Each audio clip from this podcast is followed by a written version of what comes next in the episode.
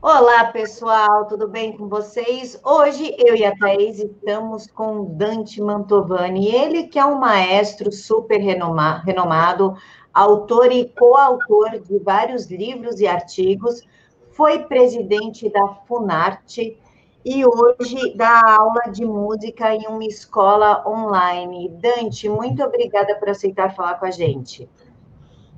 Oi, eu que agradeço, Camila, o convite e faço aqui já um meia-culpa, porque você já tinha me pedido para eu lhe dar essa entrevista antes, não tinha sido possível, né?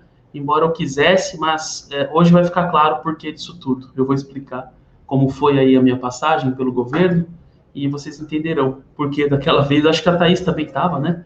Da outra vez. É, aliás, bom dia, Thaís, bom dia, Camila, bom dia a todos que estão nos acompanhando.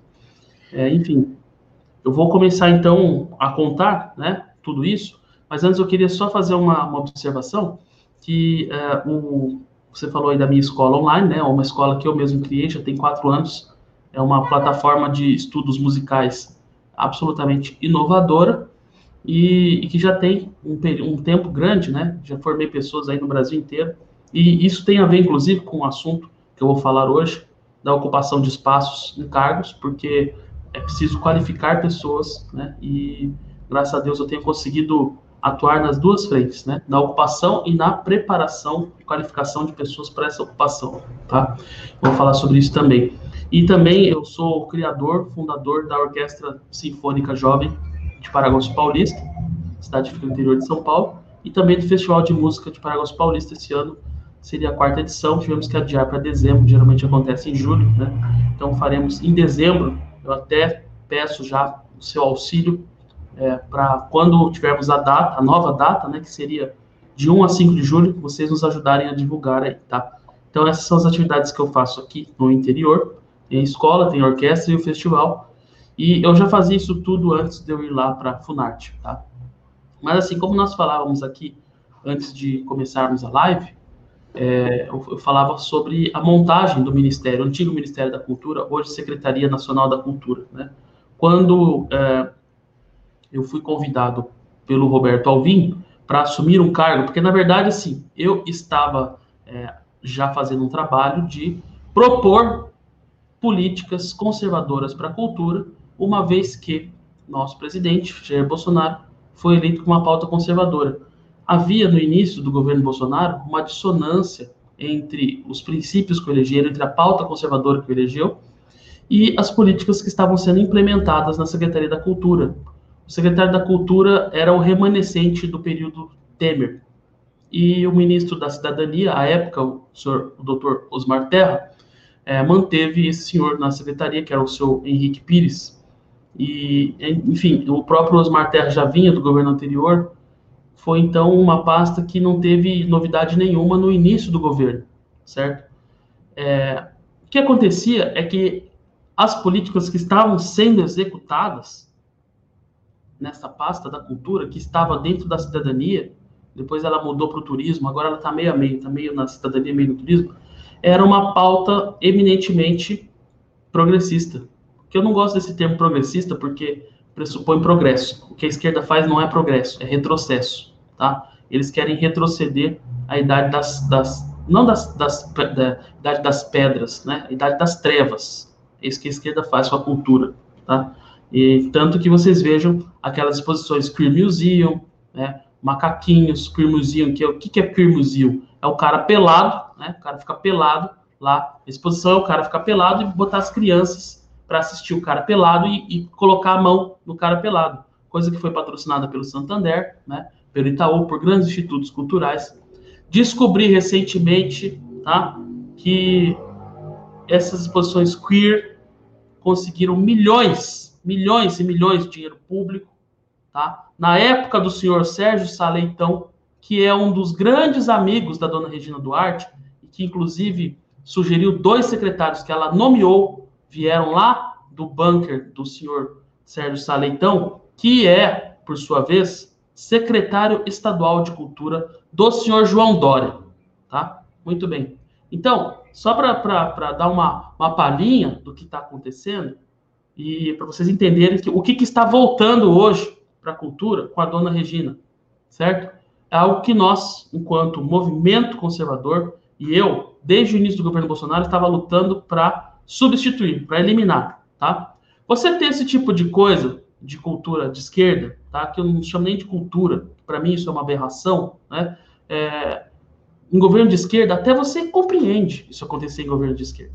Né? É compreensível, porque a esquerda defende isso, a esquerda quer isso, a esquerda quer a destruição da família, quer a destruição dos valores cristãos, quer a destruição da sociedade para eles é, comandarem uma massa de, de famélicos dependentes do Estado.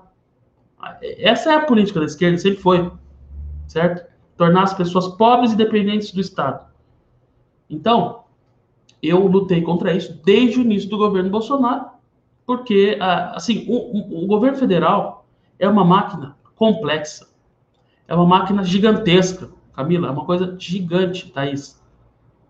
Sabe, a gente não tem noção. Por exemplo, eu quando cheguei na Funarte, a, estrutura da própria Funarte é gigantesca. Né? Eu fiquei perdido lá várias semanas tentando entender como é que funcionava tudo. A hora que eu comecei a entender como é que funcionava, quando eu entendi de fato, eu saí fora, fui exonerado pelo, a mando do senhor Humberto Braga, que nós vamos falar dele também aqui, que é o secretário da Cultura de fato, é um militante comunista desde a década de 60 e é o secretário da Cultura de fato. Regina Duarte é só a fachada, tá?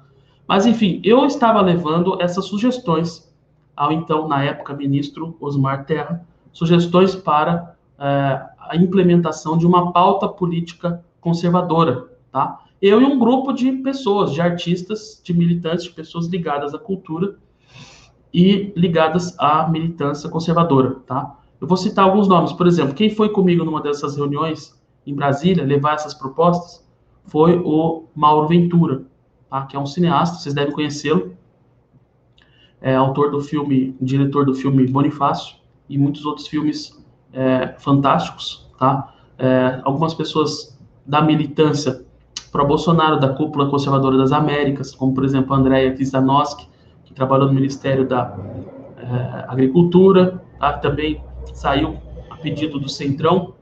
Então, assim, a gente está numa, numa luta grande desde o início do, do mandato do Bolsonaro para trazermos para a cultura uma pauta verdadeiramente conservadora. Vocês concordam comigo que um governo conservador tem que ter uma pauta cultural conservadora? Ou eu sou louco? Hum? Não sei se vocês ouviram minha pergunta, né? Muito bem. É só, é só para vocês verem assim, porque a gente propõe isso, parece que a gente é louco, que a gente é maluco, né? Mas, mas faz sentido, não faz? Num governo conservador, você tem uma pauta conservadora. Ou, ou é maluquice? Porque tem certos federais aí que, se você falar isso para eles, eles vão achar que você, que você é maluco, que você é olavista, que você é terraplanista, que você é taxista, que você é eletricista, né? Mas qual foi a pauta que elegeu o presidente Bolsonaro? Foi uma pauta progressista ou foi uma pauta conservadora? Foi uma pauta conservadora. Ora, então, por que, que a Secretaria Nacional da Cultura vai executar uma pauta progressista? Ah, mas é para agradar os artistas. Não tem que agradar os artistas. Não tem que agradar os artistas. Tá? Por quê? Porque a Secretaria da Cultura não serve para agradar os artistas. Esse é outro erro que está sendo cometido. O cidadão que está lá no meu lugar na, na, presidência da Funarte, interino, né, do PSOL, também é do PSOL, militante do PSOL, ele fala isso lá o tempo todo, que as pessoas me contam, que a Funarte tem que servir os artistas. Errado. A Funarte, a Secretaria da Cultura, o governo não tem que servir os artistas. O governo, a Secretaria da Cultura, a Funarte, tem que servir o povo brasileiro. O povo brasileiro que paga impostos e que quer ter um retorno, melhoria na educação, melhoria na cultura, melhoria na segurança. Tá? Então não é para atender interesses corporativos, é para levar a arte e cultura para o povo, tá? Porque senão o que acontece? Você fica num governo é, aristocrata, você só vai atender meia dúzia de, de medalhões, que é o que voltou a acontecer com a dona Regina, tá? Tanto que a única medida que ela anunciou até agora, a única, única, foi o quê? Flexibilização da prestação de contas da Lei Rouanet. Ora, meus caros, isso beneficia quem? Os mesmos players de sempre, tá certo? Ou seja, aquele pessoal que vive é, pendurado ali na Lei Rouanet e que muitos, o que acontece? Como a prestação de contas começou a ser é, cobrada, né, muitos ficaram inadimplentes, como é o caso da própria Regina, que está inadimplente com a Lei Rouanet, né, está devendo lá no início era, era 300 mil, se não me engano, mas valores corrigidos já dá mais de 800 mil. Então, a flexibilização da prestação de contas beneficia quem? Beneficia os mesmos de sempre. Inclusive, o, o, o antigo secretário da Secretaria de Fomento, Cultura, CEFIC, é o Camilo Calandrelli, que vocês devem conhecer, é um grande amigo meu, né? E ele levantou lá 17 mil processos sem prestação de contas da era PT. 17 mil processos sem prestação de contas. Tá? Então, a dona Regina quer flexibilizar a prestação de contas. O que, que ela vai fazer? Na prática, vai é, beneficiar esses 17 mil processos que ah, ninguém vai saber que fim que deu o dinheiro ali, né? Se acontecer isso mesmo, né? Se, se a coisa não mudar a tempo.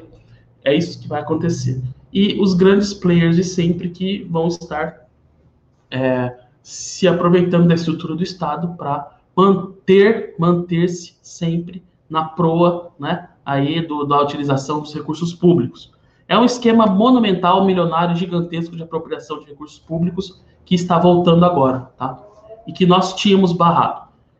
Então, assim, falávamos até do Roberto Alvim antes aqui, fez um vídeo infeliz, né? Infelizmente fez um vídeo muito infeliz. Eu fiquei muito bravo com ele, inclusive, quando ele fez esse vídeo, tá? Porque eu sou músico, eu sou maestro, ele podia ter me ligado, ó, qual música que eu coloco aqui? Eu ia ter falado para coloca qualquer coisa, menos Wagner, né? Porque a referência de Wagner, é, aquele período nazista lá, é muito clara, o pessoal da esquerda, é, enfim, eles sabem disso e usaram isso contra o Alvin, e contra toda a estrutura da, da Secretaria da Cultura, né? Mas voltando um pouco o fio da meada, eu tô, eu tô sendo um pouco é, alinear aqui no meu relato, né? É, porque eu estou pontuando as coisas com acontecimentos presentes, mas eu estou fazendo uma linha lá do passado, né? Então, o que aconteceu? Eu já vinha trazendo, junto com outras pessoas, tá? O próprio Christian De Rosa, que é parceiro de vocês aí, né, na parte de jornalismo, estava participando até um certo tempo conosco do grupo, depois ele saiu porque estava com muitas atividades. Então nós tínhamos um grupo forte, um grupo sólido, né, é, que estava trabalhando propostas para a cultura. Tinha o meu amigo também, o Airan Santos, que é de Brasília, que é o maestro também, me ajudou a fazer o projeto das orquestras sociais. E aí nós levamos esse projeto. É, esse, esse projeto sempre foi o meu navio quebra-gelo, né? Apresentei para o ministro Osmar Terra, quando ele era ministro, projeto das orquestras. Ele não deu muita bola, mas não é que ele não deu muita bola, ele tinha lá na, naquele ministério um monte de coisa. Pra vocês terem uma ideia, o Ministério da Cidadania tomava conta do, do Bolsa Família. Maestro, só te cortando aqui rapidamente, você estava comentando aí de, de orçamentos e, e, algumas coisas, e eu tenho uma curiosidade. É, a, a Funarte tem como prática fazer algumas licitações, né, mas contratando professores de dança, oficina e tal. E a Funarte atualmente, né, não sei se já era da sua época, mas eles têm aqui é, um contrato é, via Ministério da Cultura com uma, uma, uma empresa chamada Associação Amigos da Funarte. É, e, e, eles têm mais de 7 milhões de reais contratados com essa associação e vários contratos com pessoas físicas. O que, que isso quer dizer, maestro, por favor? Olha, o que acontece aí é que quando eu cheguei na Funarte, tinha um monte de contratos já firmados, né? Um monte de contratos em andamento.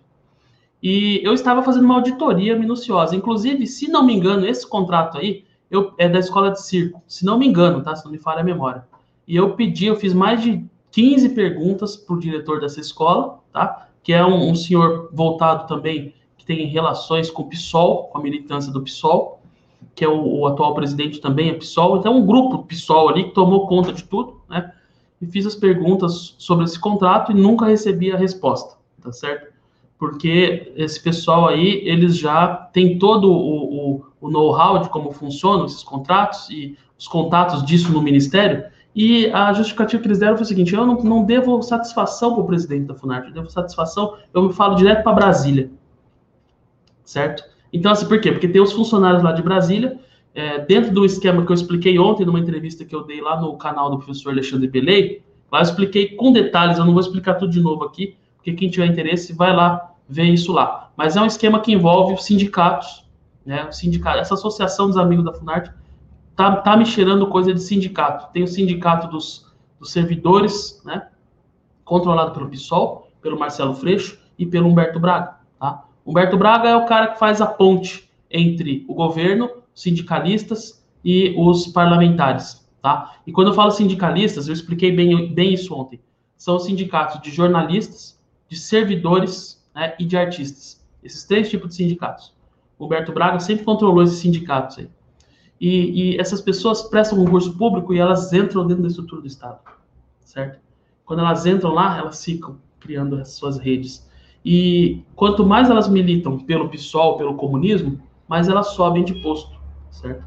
Então, por exemplo, para serem indicadas a cargos de chefia, você tem que estar filiado do sindicato. O sindicato indica. E se a presidência, por exemplo, eu lá, se eu recusasse ali uma indicação para um cargo de chefia vinda do sindicato, o que, que o sindicato faria? Eles começariam a sabotar, eles começariam a fazer furdunço, eles iriam na imprensa, porque o sindicato dos jornalistas faz parte de toda a grande mídia, todos esses jornalistas aí que ficam metendo pau no Bolsonaro e nas pessoas que são de confiança do Bolsonaro, né?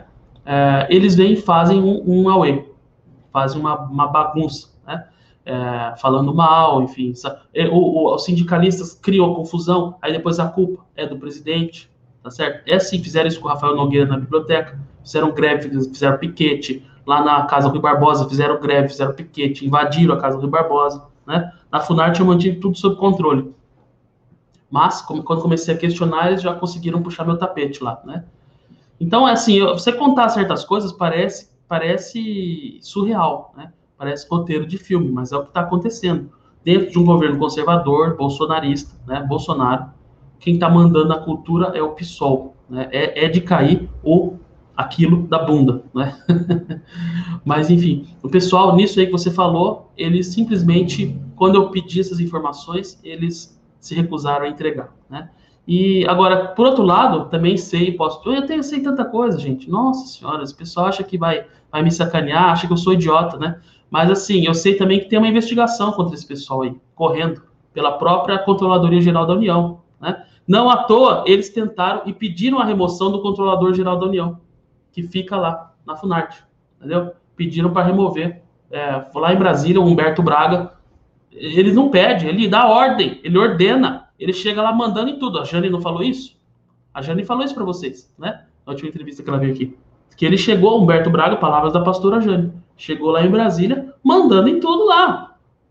É natural, ele conhece todo mundo, né? Ele indicou um monte de gente lá, é o sindicalista, controla os sindicatos, né? O que, que o senhor Humberto Braga estava fazendo, junto com o senhor Marcelo Freixo, no dia 18 de janeiro, numa reuniãozinha, junto com também os assessores da Jandira Fegali e do Marcelo Caleiro, numa reunião que eles fizeram, eu não me lembro onde, foi num anfiteatro aí no Rio de Janeiro, é, eles estavam um dia depois que o Alvin foi exonerado, eles já estavam discutindo os rumos da cultura, estavam distribuindo cargos. Então, assim, estava tudo muito engatilhado, vocês estão entendendo? Muito engatilhado. No dia seguinte, eles já estavam nessa reuniãozinha. Um dia depois, já tinha o nome da Regina Duarte. Estão entendendo? Então, eles já sabiam que eles iam assumir. A tranquilidade deles, na época do Alvin, era muito grande. E eu acho que o próprio Alvin sabia disso. Tá certo? Porque o Alvin, ele, ele é, infelizmente, né, ele, ele cometeu um erro muito grande comigo, que ele pediu para eu proteger esse pessoal do PSOL.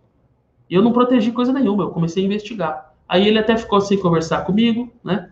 E enfim, e aí deu no que deu. Aliás, uma coisa que, se o Alvin tivesse me escutado, ele não teria feito a porcaria daquele vídeo e estaria lá até hoje.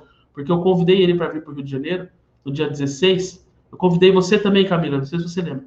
Na coletiva, 16 de janeiro, coletiva de imprensa, foi no Rio de Janeiro, para apresentar os programas da Funarte. Se ele tivesse vindo, participado disso, ele não teria feito aquele vídeo imbecil e caído, né?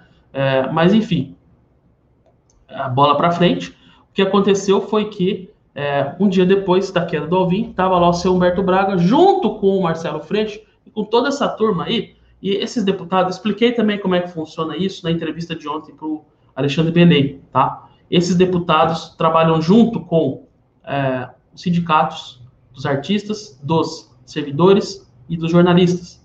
Então, eles indicam os nomes da cultura. A cultura é propriedade deles. Não pode vir gente do Bolsonaro na cultura. Por isso que eu saí, porque eu não sou do sindicato do PSOL. Entenderam? Eu e todos os bolsonaristas saímos por essa razão. Não é que a Regina Duarte tem alguém, não, ele é propriedade deles, tá? É propriedade. A cultura eles não admitem. Bolsonaro não tem ingerência na cultura, segundo eles. Não pode ter, porque eles acham que o Bolsonaro é idiota. Eles acham que o Bolsonaro é burro. E o Humberto Braga se gaba de enganar militares na entrevista que ele deu em 2016 na Funarte de São Paulo, que a Camila conhece, ela foi lá, né, para a dona Charine. A entrevista que ele deu, ele fala que na, na, na década de 60, 70, ele e o chefe dele é, enganavam os militares e chama os militares de burro e, e que acha muito e que gosta, né, tem gáudio, tem alegria em enganar os militares. Ora, Bolsonaro é militar, ele deve pensar assim, né, vou enganar esse outro trouxa. Eu vou chegar aqui na Secretaria da Cultura do Bolsonaro, vou mandar em tudo e ninguém vai perceber porque é tudo burro. E ninguém vai, vai, né, ninguém vai fazer nada. Eu vou mandar em tudo aqui, a Regina vai ser o meu fantoche, né? Eu vou tirar aquele Dante Mantovani de lá e vou comandar tudo. Então é isso que está acontecendo. Né? Maestro, é, então, na verdade, é a Regina, é o Humberto Braga, que é a nomeada. E nós estamos vendo aí, vira e mexe, ela nomeando gente do PSOL, gente da esquerda, inclusive sobre a falsa premissa de que a cultura não tem ideologia. Não tem ideologia, mas está colocando somente esquerda. Como é, é que fica a situação da Funarte né, você, é, nesse, nesse cenário? Porque o senhor estava é, ajeitando as contas, conseguiu resgatar um dinheiro que estava parado, o senhor estava botando a Funarte em dia. Como é que fica agora o cenário da Funarte? Bom, a Funarte agora está absolutamente parada, né? Está parada. E, e sabe por que, que eu sei disso? Porque as pessoas ainda vêm reclamar para mim, né? Porque, assim, quando eu estava lá, era um ritmo frenético. Eu não sei se você chegou a, a, a ir na Funarte comigo lá dentro, né? Mas qualquer pessoa que visitou a Funarte um dia que eu estava lá, percebeu que era um ritmo, assim, aceleradíssimo, né? vários projetos em andamento, várias coisas acontecendo no Brasil inteiro, né? E quando eu, depois que eu saí, ficou uma paradeira, tá todo mundo reclamando, né? Que não se faz, não se fez absolutamente nada lá, nada, nada, nada, nada. Foi para isso que a dona Regina me tirou? Para que nada acontecesse, né? Não, não foi. Sabe por quê? O que acontece é que a Funarte analisa 75% dos projetos da Lei Rouanet. Tá entendendo? A dona Regina tá devendo para a Lei Rouanet.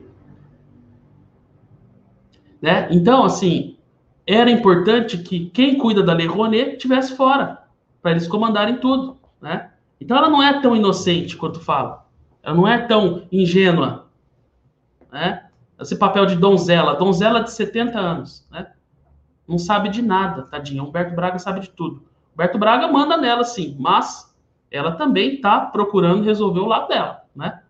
Porque, assim, tem a, a, a Funarte e a Cefic fomos exonerados no mesmo dia, eu e o Camilo Calandrelli. O Camilo, inclusive, estava cuidando do processo dela, né? Foi a, o, o Projur, a Procuradoria Jurídica da própria Secretaria da Cultura, recomendou a reprovação das contas do projeto da Regina Duarte. Tá certo? Isso é muito grave. E ela assumiu como secretária. Ela foi nomeada. Eu tentei nomear várias pessoas com pendências muito menores, não foram nomeadas. Tá? Teve a, a Keilira, por exemplo, ela estava com uma pendência lá, apresentava uma pendência também da Lei Rouanet, né? Só que ela já tinha pago, já tinha resolvido e não conseguia nomear ela.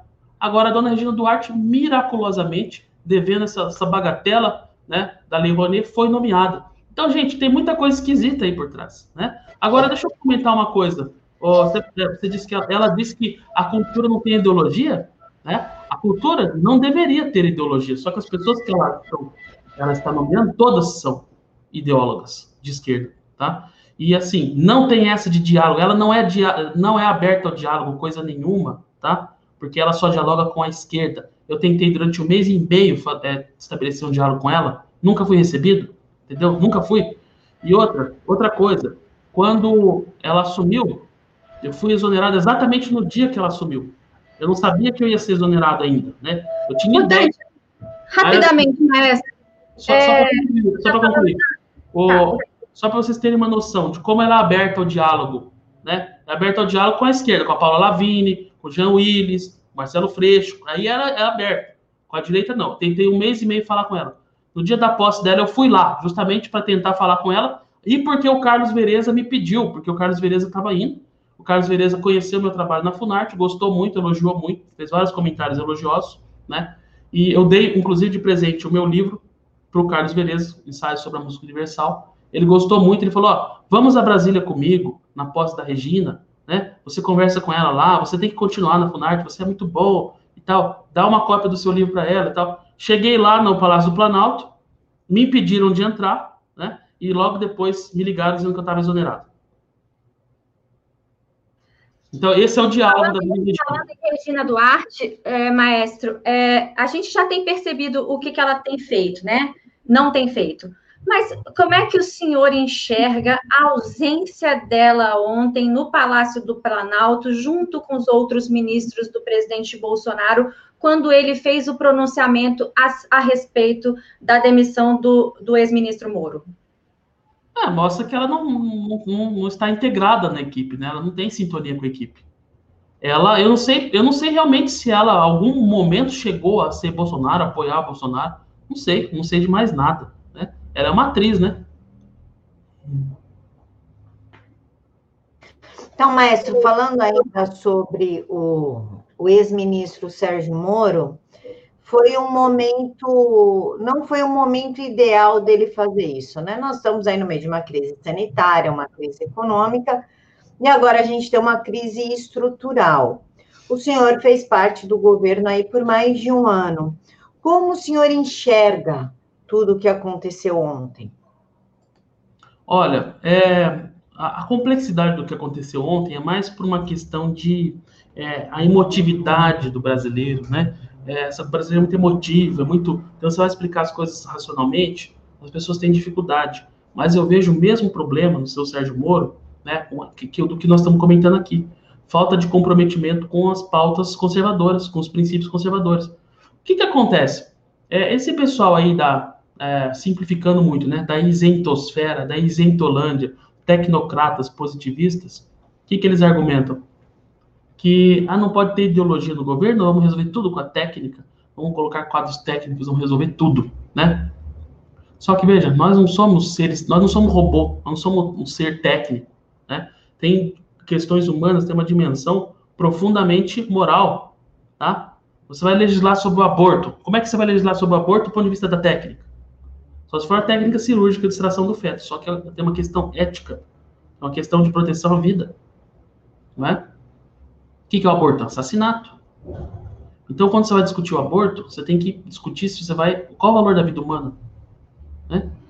O seu Sérgio Moro, por exemplo, na tese de doutorado dele, recebi ontem né, uma, um comentário dele é, falando sobre o caso Roe versus Wade, que é aquele caso que serviu na jurisprudência norte-americana como pressuposto né, para aprovação do aborto na prática. Ele dizendo, elogiando a, a, a solução do caso pelo juiz lá do, do caso, que eu não me, lembro, não me recordo o nome, é, que é uma, um exemplo de uma solução técnica maravilhosa, que agradou ambas as partes, né? Bom, quem sabe, quem conhece a história do aborto nos Estados Unidos, sabe muito bem que esse julgamento serviu exatamente como a liberação das clínicas de aborto pelas quais já passaram, já foram assassinados mais de 300 milhões de crianças. Então, vejo o, o problema, o perigo de você fazer uma argumentação baseada nessa é, estupidez tecnocrática, tá certo? O seu Sérgio Moro, infelizmente, ele é dessa vertente positivista tecnocrática. Inclusive no direito existe uma linha positivista, né? O que está na lei, está na lei, ponto. Então, se você tiver uma lei aqui agora que permite o assassinato de crianças, depois que a criança nasceu, tem que cumprir a lei. O seu Sérgio Moro vai lá vai cumprir a lei. E vai permitir que a criança seja assassinada. Para ele não tem problema nenhum. Né? Só que nós, seres humanos, temos uma dimensão moral. E nós somos instruídos, iluminados, né? não para fazer um, um, argumento religioso aqui agora, né? mas pela própria luz da razão, pela própria luz natural, que deu origem ao direito natural. Então, tem uma, uma, uma, uma vertente dentro do próprio direito que é o direito natural. E não se espantem, pessoal, eu, faço, eu posso falar sobre o direito sobre horas aqui, porque eu tenho uma especialização em filosofia jurídica, tá? Filosofia do direito. Eu fiz graduação em direito também, tá? então, por isso que eu às vezes aprofundo um pouco. Mas, né, é, o que acontece? O direito natural é uma vertente jurídica que vem desde a antiguidade e que foi substituída pelo positivismo. Poucos países hoje adotam ainda a lei natural. O que é lei natural? Lei, é lei baseada na razão natural, certo? E a razão natural, ela tem princípios inegociáveis. Princípio básico. E, e que é, é, básico porque é lógico, tá? Direito à vida. Hum? Como é que você vai ter algum outro direito se você não tem direito à vida? Né? Direito à família, tá? Então, o seu Sérgio Moro, se aprovar uma lei lá de que pode é, é, juntar 16 homens numa mesma casa, chamar de casamento, o seu Sérgio Moro vai ser a favor, porque está na lei, tá?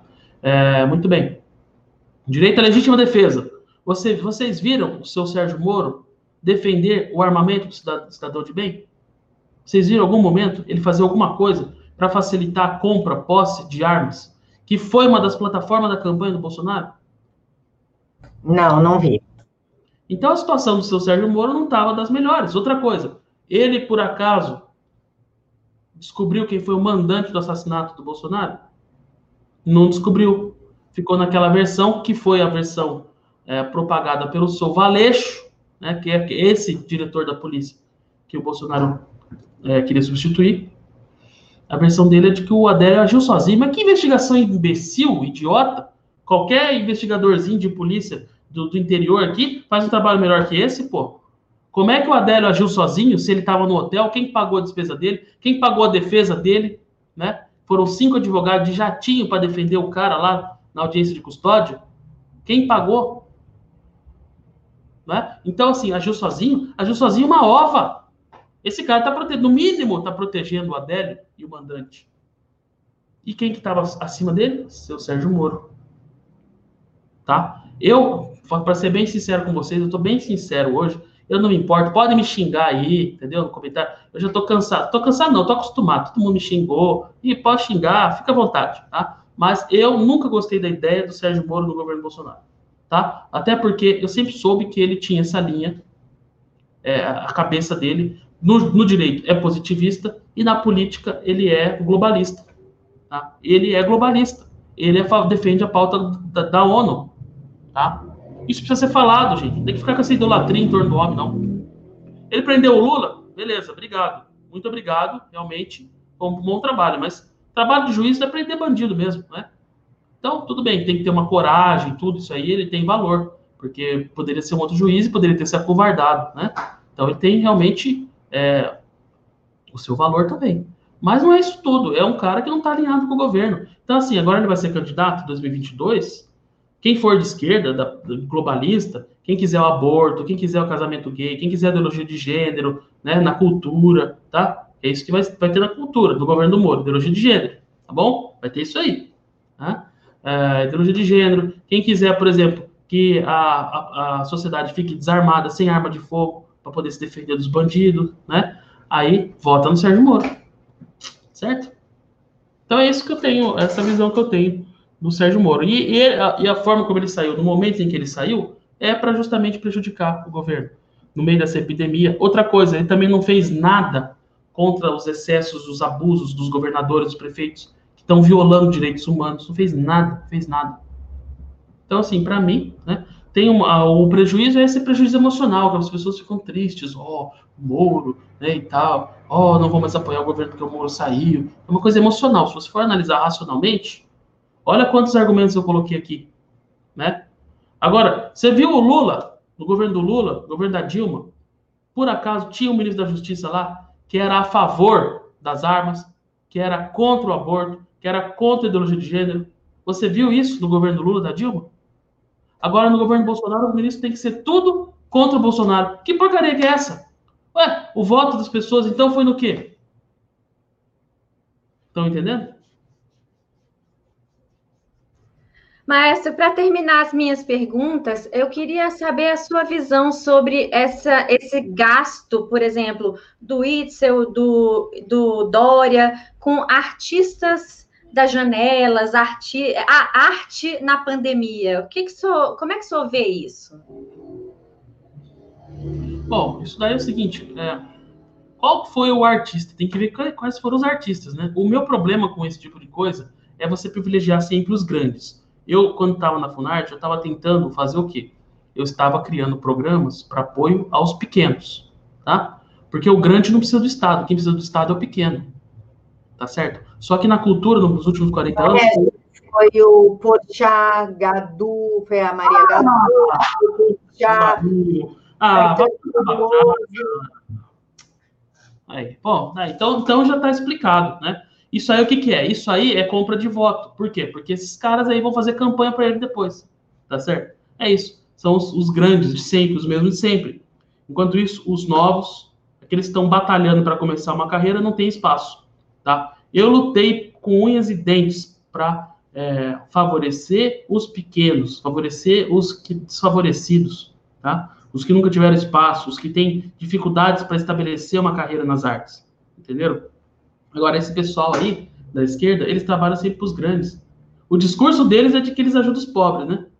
Mas na prática é que eles ajudam esses daí, esses medalhões. Na cultura sempre foi isso. Quem que teve verba de cultura sempre? Gilberto Gil, o Caetano Veloso, né? Essa Gadu aí que você falou, é, Betânia. A Maria Betânia ganhou não sei quantos milhões uma vez aí fazer um blog de poesia, pô, faz blog de poesia sem gastar nada, cara.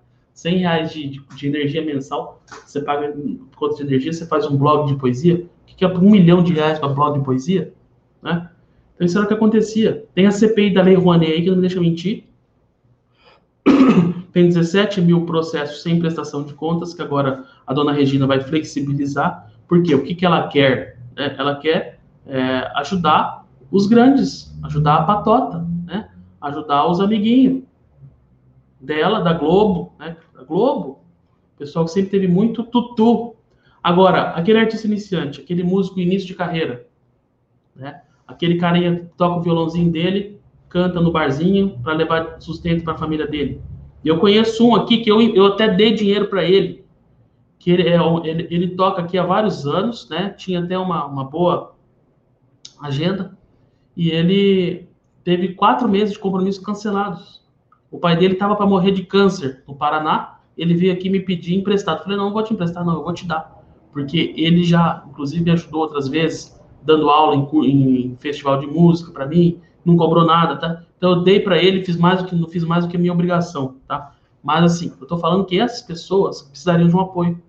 Esse pequeno músico que toca no bar para sobreviver, né? Um ator de teatro que não tem mais teatro aberto, como é que vai ganhar dinheiro? Tá certo? O dançarino do balé que não pode também dançar mais. Enfim, esses pequenos que têm que receber recursos públicos. E eu estava criando um sistema para isso, para distribuir através de editais para pequenos, pequenos prêmios para pequenos artistas, né? Porque você dá um apoio para o início da carreira do artista é muito importante. Isso vai auxiliá-lo, né, é, a andar com as próprias pernas. Agora, por que, que esses grandões aí precisam de dinheiro?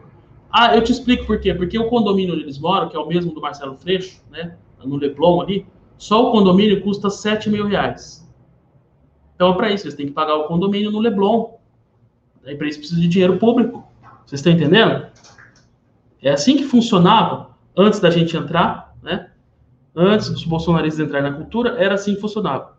Depois que nós saímos, que entrou a dona Regina, voltou a funcionar assim, tá? Nós tivemos aí três meses de esperança. E outra, eu estava investigando esse negócio da, da, prestação de contas, da Lei Rouanet. Camilo estava investigando. Nós estávamos fazendo uma lava-jato da cultura, tá? Lava-jato da cultura. Aí vocês iam ver o que, que é. Vocês iam ver o que, que é lava-jato bem feito, né? Eu, é, tava... eu não vou falar assim, os detalhes de como eu estava fazendo, né? Mas, assim, eu estava fazendo de um jeito que não ia ter escapatória. Então aí, não, mas o Dante Mantovani, ele não gosta do rock, né? Ele é terraplanista, tá? Porque, por que, que falaram isso de mim? Eu vou falar. Porque assim, foram pesquisar meu currículo. Né? Não tinha como falar que eu não tenho qualificação, né? Porque eu tenho graduação, tenho duas faculdades, tenho, eh, tenho três faculdades, tenho especialização, tenho mestrado, tenho doutorado, tenho livro publicado no Brasil e no exterior, tá? Regi orquestra sinfônica no Brasil e no exterior, criei orquestra, criei coral, criei festival de música. Não tinha que falar do meu currículo, né? Foi procurar Ah, é, é, ladrão? Vamos ver se é ladrão. Vamos ver se ele roubou alguma coisa. Roubou galinha, roubou a Lei Rouanet. Não, não tem nada. Não pode me chamar de ladrão. Não pode me chamar de, de, de, de, de incapaz. O que, que fizeram? Ai, é terraplanista. Por quê? Porque o professor Olavo de Carvalho, uma vez discutiu a Terra plana, eu sou aluno do Olavo de Carvalho, logo eu sou terraplanista. Entenderam o nível da imbecilidade? O negócio do rock, eu estava explicando um livro né, de um autor americano chamado David Nebel, ele coloca aqueles argumentos, lá que o rock levou às drogas e tal, e com a finalidade de subversão da sociedade na época, sendo que eu comecei a minha carreira na música tocando em banda de rock, né, até fiz um vídeo recentemente Peço licença aí para divulgar. Está no meu canal do YouTube, tá? Dante Mantovani Oficial. É, o que eu penso verdadeiramente sobre rock. Eu gosto de rock, eu toquei rock, eu tive banda de rock. E deixei lá um vídeo eu tocando ano passado num show de rock. Antes de eu ir pro governo. Lá no Paraná, eu fui tocar num show de rock, porra. Como é que eu não gosto do rock, né? Então, eu ficava falando essa, essas idiotices de rock de terra plana, né? Para quê? Para descredibilizar e, enquanto isso, vem, é, né? não vou falar palavrão aqui, mas enfim, vem duas moças, duas senhoras, né? É, mas vem aquela coisa sem vaselina, tá certo? E, e, do PSOL e entra no do povo. Maestro, eu ia perguntar justamente isso, sobre a CPI que estava acontecendo, né, na, nos contratos da Rouanet, que seria a minha última pergunta, e o presidente não sabia quem era a Regina, porque ela foi escolhida. Né? Ela foi sabatinada, ela foi escolhida, ela fez diversas reuniões. Ele não sabia quem que ele estava colocando lá. Da onde é que saiu essa indicação da Regina? Ó, ela não saiu, ela não saiu do nada, não. Na verdade, ela, a Regina Duarte, a, a própria pastora Jane falou isso aqui para vocês na última entrevista, né? ela já estava indo para Brasília fazer lobby para ela ser secretária há muito tempo. Ela ia lá para ser secretária, falou com os Martel. Só que ela disse, né? Ela falou que era para ser o Humberto Braga. Só que o Humberto Braga, como é esquerda, então não ia, não ia colar muito bem, né? Então ela foi lá para. Vai ver, até por isso que ela fingiu apoiar Bolsonaro, né? Porque, veja, para mim é inconcebível. Camila, é inconcebível para mim. Uma pessoa vai lá na, no, no, carro de som e fala: É, Bolsonaro, Bolsonaro, né? Tá, beleza. Só que você na prática, só tem amigo de esquerda, né? Só defende pauta de esquerda. Eu também ouvi, ouvi falar de uma reunião que um, um, funcionário meu foi participar lá no ministério, que ela falou que tinha que abrir para a diversidade sexual, a cultura. Então, claro que ela é, apoia a ideologia de gênero, claro, é claro, né? É, os players que ela está trazendo, as pessoas, figurões que ela trouxe para a cultura, é tudo ligado com essas exposições né, que tiveram aí relação com o Queer Museum, então, como é que a pessoa é Bolsonaro se ela defende exatamente o oposto do que o Bolsonaro defende? Vocês estão entendendo? Então, assim, eu não, eu não consigo acreditar, porque, assim, é igual eu, eu não posso falar assim, eu sou Moro, eu, eu, eu apoio o Moro, porque eu não concordo com as ideias que ele tem. Eu não concordo com aborto, eu não concordo com ideologia de gênero, eu não concordo com desarmamentismo, entendeu? Então, como é que eu vou apoiar o Moro? Não vou apoiar o Moro, né? E também não vou querer um cargo no governo Moro. Entendeu? Agora, esse pessoal da esquerda, não. Eles, eles não têm problema. Apoia o Bolsonaro, né? Finge que é Bolsonaro, depois vai lá para pegar o cargo do Bolsonaro. Né? Então, o Bolsonaro serve para pegar o cargo. Depois que pega o cargo, aí não tem que dar nada em troca. Tem que fazer o que está na tua cabeça. E não o que o presidente foi eleito para fazer. Certo? Então, assim, ela foi a Brasília várias vezes para fazer lobby para ser ministra da Cultura. Desde muito antes. Inclusive, a Jane falou que no dia que o Alvin foi nomeado, ela estava em Brasília com quem? Com Humberto Braga. Então, assim, a, é a, a esquerda trabalha assim, né? Tem um vácuo, eles vêm e entram. É, agora, o que o presidente não sabia, a carga de, de informações a presidente da República brutal, certo? E, e assim, o que eu posso dar um exemplo para vocês. Na Funarte, eu não dava conta de tanta coisa, né, de tanta informação. Até eu, eu na época falava com a Camila, a Camila queria marcar uma entrevista comigo, não, não conseguia arrumar um horário, entendeu? Porque é uma carga brutal de coisas, de informações que a gente tem que dar conta. Na Funarte, a Funarte é isso aqui perto da presidência, é uma poeirinha, entendeu? É uma poeirinha. É... E se você imagina a presidência da República, ele não sabe de tudo. Para ele, a Regina Duarte, ah, me apoiou na campanha, né? É uma boa atriz. Ele ligou pro Olavo e falou: Olavo, o que, que você acha do, do, da Regina Duarte? O Olavo falou: Ah, me parece uma pessoa muito boa tal. Eu, ponto, calma, então tá bom, então vou indicar ela para a Secretaria da Cultura. Foi assim, entendeu? É, às vezes na correria, eu já tive que tomar decisão na correria? E isso acontece, acontece. É muita coisa, é muita informação. E outra, tinha ainda um fator adicional, né? A merda que o Alvin fez. Que até, até não tem como defender aquela merda de vídeo que ele fez. Não tem como. Me desculpe, né? É, não tem como, pô. Eu era muito amigo dele. Depois daquilo, como é que eu vou falar pra ele, Alvin, parabéns? Não, não. Você fez merda. Porque quis. E por que quis? Porque se tivesse me perguntado, né? E eu convidei ele para ir pro Rio um dia antes. Eu estava em Brasília ainda. Falei, ó, vamos, vamos nos reunir, vamos acertar esse negócio. Não, não quis falar comigo, não me respondeu, não foi pro Rio e fez aquela merda daquele vídeo, tá? E aí o que acontece? Isso aí pegou muito mal no governo. Claro pegou mal. Veja, eu acompanho o Bolsonaro, a, a, a trajetória dele para a presidência desde 2014, tá? Inclusive eu sugeri a ele isso em 2014. Eu tinha um programa de entrevistas, né, na rádio, e entrevistei ele e falei, ó, oh, senhor deputado Bolsonaro tem que ser candidato à presidência da República, isso em maio de 2014. Aliás, essa entrevista está lá no meu canal do YouTube, quem quiser assistir também, tá? Quem quiser ouvir, que tem só o áudio. É, então, assim, eu sei a dificuldade que foi para o Bolsonaro chegar até onde ele chegou. No começo, quando ele começou a despontar para a presidência, chamavam ele de nazista. A esquerda ficou anos chamando ele de nazista. Né? Para ele desfazer essa imagem de nazismo, demorou muito teve que ir atrás da, da comunidade judaica, né? E, enfim, foi em Israel, foi um longo processo.